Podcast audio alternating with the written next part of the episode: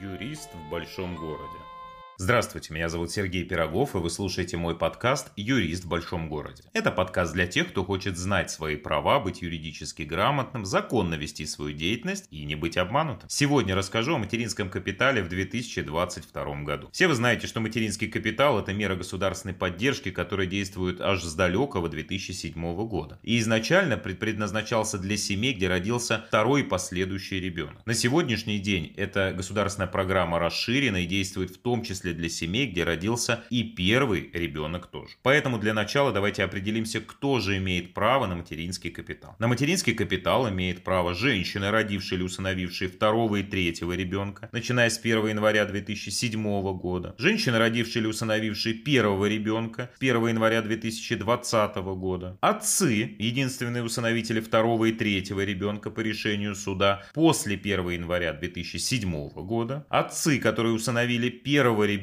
по решению суда после 1 января 2020 года. А также отец имеет право получить материнский капитал, если мама этого сделать физически не может. В случае смерти мамы или в случае, если мать была лишена родительских прав. На что же можно потратить материнский капитал? Здесь вариантов несколько. Можно потратить на улучшение жилищных условий, образование детей, накопительную пенсию матери, товары и услуги для детей-инвалидов. Но самый популярный способ распоряжение материнским капиталом – это все-таки улучшение жилищных условий. Для того, чтобы улучшить эти условия, вы можете как приобрести новый объект, это может быть квартира или жилой дом, так и реконструировать имеющийся у вас жилой дом. Если с покупкой более-менее все понятно, здесь вы можете использовать материнский капитал в качестве первого взноса, в качестве части оплаты приобретаемого объекта или для погашения ипотечного кредита, то с реконструкцией все немножко сложнее. Для того, чтобы использовать использовать материнский капитал на реконструкцию жилого дома, нужно соблюдать несколько условий. Первое. Дом должен иметь статус жилого. Второе. Дом должен находиться в собственности либо владельца сертификата по умолчанию мамы, либо супруга. Ну и третье. Земельный участок должен иметь статус либо индивидуальное жилищное строительство, либо это может быть садовый участок. Если он имеет иное какое-то назначение, то э, использовать средства для строительства дома и реконструкции находящегося на таком участке дома будет нельзя. Но материнский капитал имеет, кроме положительных своих сторон, еще и некоторые нюансы. Если вы приобрели объект недвижимости с использованием материнского капитала, то у вас возникает обязательство выделить доли в таком объекте всем членам семьи. Вопреки расхожему мнению, выделять доли нужно не только детям, а именно всем членам семьи, которые являются таковыми на момент выделения. Есть расхожее заблуждение, что выделить доли можно только в нотариальном порядке, только в нотариальной форме. Это не совсем так. Если в результате выделения долей не изменяется режим собственности супругов, то есть объект был, например, изначально приобретен долевую собственность, совместную собственность, то выделить доли детям, то есть по-простому по кусочку от каждого из супругов забрать и отдать детям, можно в простой письменной форме, заключив соответствующее соглашение. Это соглашение вы подписываете, относите в МФЦ и, собственно, оно успешно регистрируется. По поводу выделения долей важно обратить внимание на то, что выделить доли нужно именно в приобретенном объекте. Нельзя выделить доли в другом объекте. Нельзя продать приобретенный с использованием материнского капитала объект, купить другой и там выделить. Во всех этих случаях будет иметь место факт нарушения порядка использования средств материнского капитала. Что за это будет? Надзирающим органом за целевым использованием средств материнского капитала является пенсионный фонд, который уполномочен выйти с соответствующим исковым исковым заявлением в суд и признать сделку, например, недействительной, если приобретенный объект в последующем был продан. И это риск как для продавца, так и для покупателя такого объекта. Поэтому очень важно не только соблюсти порядок использования, если мы смотрим со стороны того, кто получил материнский капитал, но и установить, был ли соблюден порядок и вообще использовался ли материнский капитал на приобретение объекта, если мы выступаем на стороне покупателя. Ну и самое интересное, материнский капитал с 2000 2022 года был увеличен существенно по сравнению с предыдущими годами. И на сегодняшний день он составляет 524 527 рублей с небольшими копейками при рождении первого ребенка и 168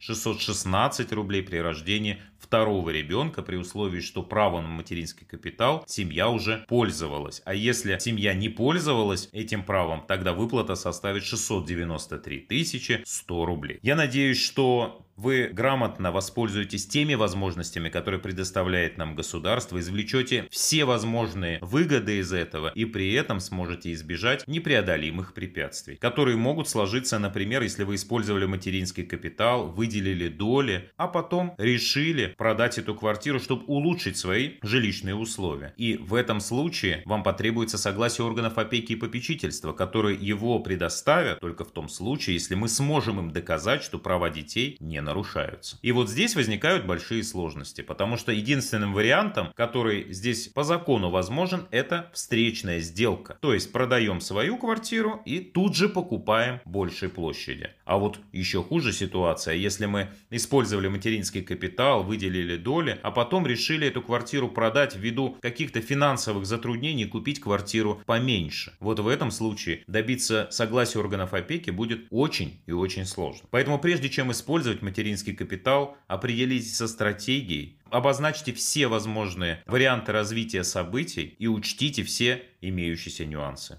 И тогда эта мера социальной поддержки сыграет вам только на пользу и не доставит никаких неудобств. Спасибо, что слушали и до новых встреч.